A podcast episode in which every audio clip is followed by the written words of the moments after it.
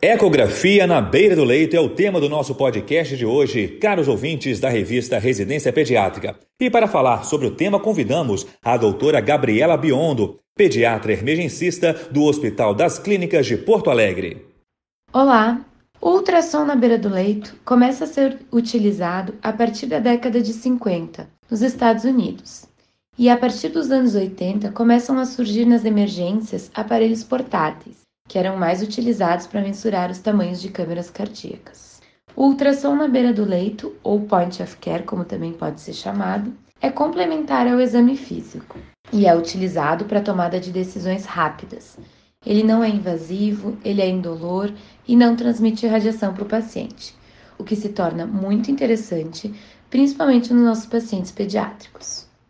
Com o passar dos anos, houve um aumento bem significativo no crescimento do campo de aprendizagem e utilização do ultrassom na beira do leito, principalmente na pediatria, que atualmente já está fazendo parte dos currículos de residência de emergência pediátrica.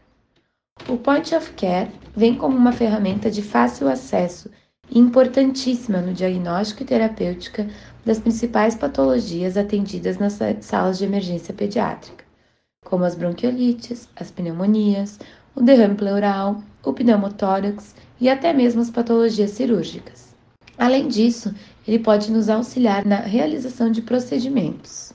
Punções suprapúbicas, acessos venosos tanto, tanto profundos quanto periféricos, punções lombares, entre outros procedimentos, quando guiados por ultrassom, aumentam as chances de acertos, além de diminuir as complicações. O atendimento dos pacientes críticos também tem benefício quando se utiliza a ecografia na beira do leito.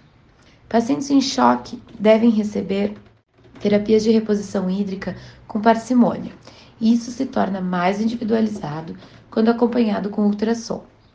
Pacientes que sofreram trauma também devem ser avaliados com ultrassom, através de protocolos como FAST e o EFAST, que buscam as lesões que possam ameaçar a vida desse paciente. A avaliação musculoesquelética, avaliação ocular, linfonodos e glândulas também podem ser avaliados na beira do leito com o uso da ultrassonografia. Além disso, exames seriados podem ser realizados sem qualquer malefício para o paciente.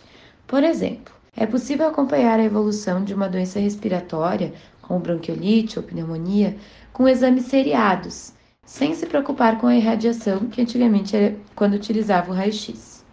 Por fim, o ultrassom é sem sombra de dúvidas uma tecnologia que vem para melhorar o atendimento.